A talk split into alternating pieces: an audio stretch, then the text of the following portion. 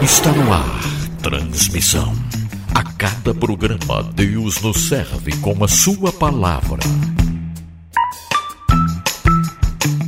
Olá, estamos juntos para mais um Transmissão, o seu devocional virtual. Uma parceria entre Tel Ligado e Bibotalk. Hoje, na companhia de Maurício Nagel, vamos conversar sobre o tema Deus está comigo, mas eu estou com Deus? Você alguma vez já avaliou a sua vida de fé? Você tem certeza que Deus está com você? Talvez você esteja pensando, mas é claro que Deus está comigo. E você não está errado em pensar dessa maneira. É claro que Deus está conosco. E Ele está conosco por graça, porque nos ama e não porque nós merecemos isso. Mas agora eu lhe pergunto: e você está com Deus? Nós temos a certeza que Deus caminha conosco, mas e nós? Caminhamos com o Senhor nosso Deus? A primeira pergunta tem uma resposta bastante certeira, bastante óbvia, mas esta segunda pergunta nem tanto. Dessa forma, para que eu e você possamos dar uma resposta autêntica diante disso, te convido a acompanhar a leitura do Evangelho de Marcos, capítulo 9, versículos 30 até 37. Eles saíram daquele lugar e atravessaram a Galileia. Jesus não queria que ninguém soubesse onde eles estavam, porque estava ensinando os seus discípulos.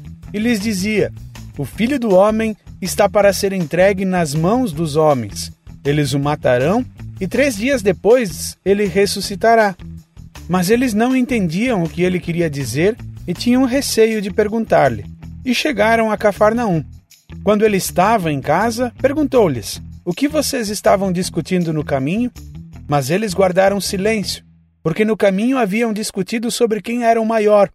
Assentando-se Jesus, chamou os doze e disse: Se alguém quiser ser o primeiro, será o último e servo de todos.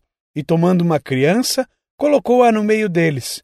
Pegando-a nos braços, disse-lhes: Quem recebe uma destas crianças em meu nome, está me recebendo. E quem me recebe não está apenas me recebendo, mas também aquele que me enviou.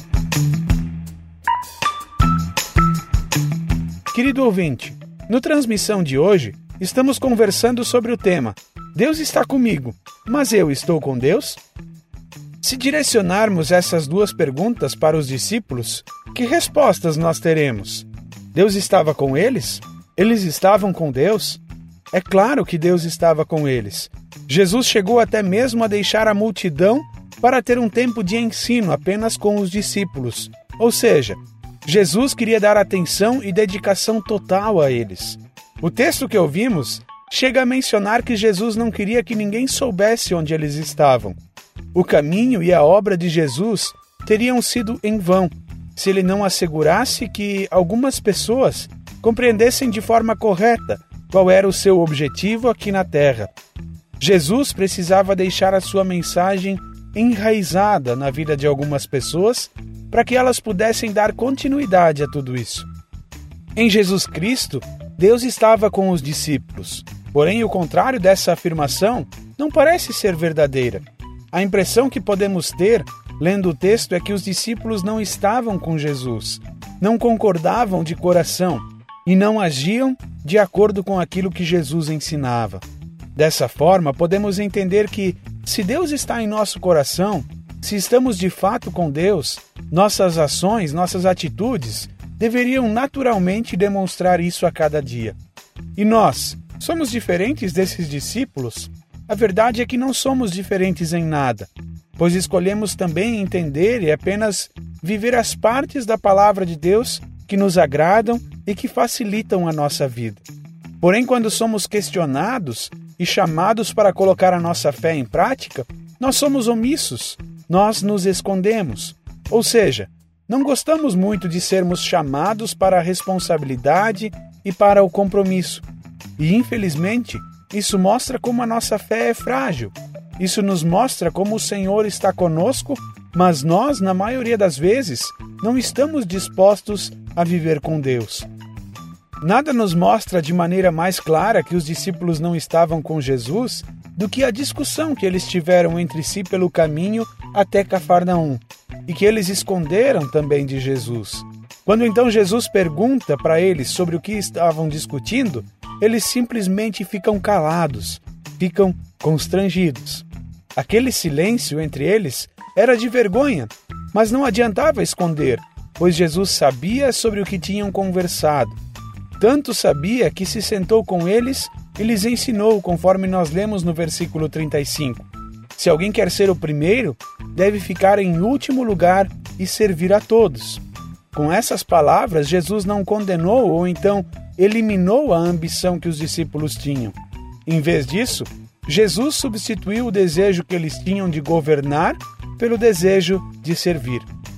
Trazendo isso para a nossa realidade, poderíamos dizer, por exemplo, que um esposo que está com Deus não precisaria perguntar o que minha esposa tem e que casando com ela poderia me fazer feliz, mas um esposo que está com Deus perguntaria o que eu posso fazer para fazer e deixá-la feliz no casamento.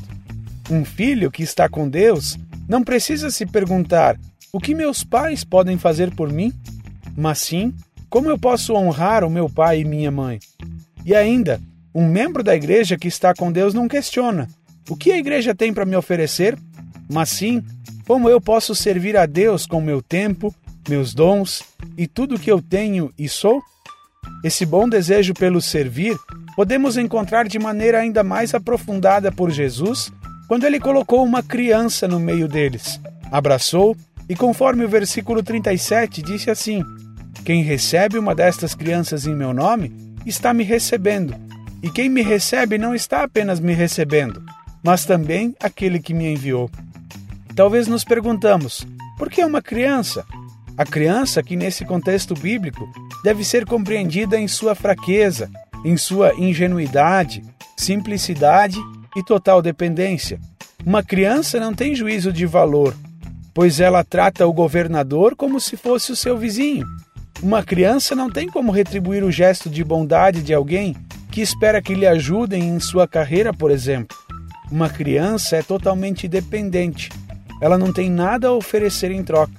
Nesse caso, Jesus usa uma metáfora para fazer uma advertência aos discípulos e também a nós. É fácil servir cultivar uma amizade com quem pode nos ser útil e ajudar no futuro. Mas e quando não poderemos, por exemplo, receber nada em troca? Querido ouvinte, é hora de refletir e responder para nós mesmos a pergunta que eu fiz no início. Sabemos que Deus está conosco, mas e nós? Estamos com Deus? Se você percebe que ainda não está inteiramente com o Senhor, saiba que Ele deixa um convite para você. Confesse em oração a Deus essa sua situação de estar longe dele. Reconheça para Deus que você tem andado longe e receba dele o perdão que vem unicamente do nosso Senhor Jesus Cristo. Experimente em sua vida o alívio que só Jesus Cristo pode nos dar.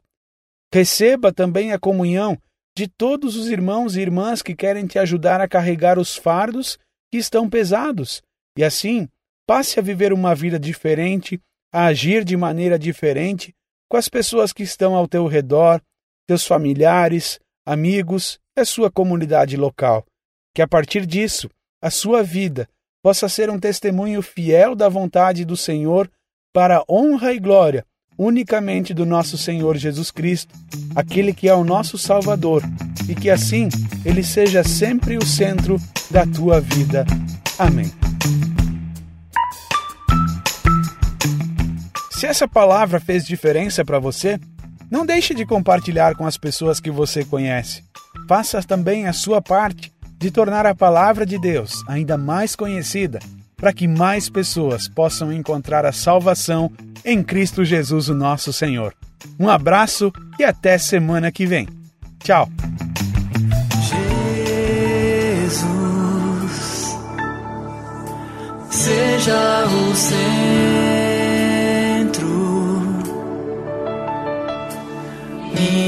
minha fonte, minha luz, Jesus.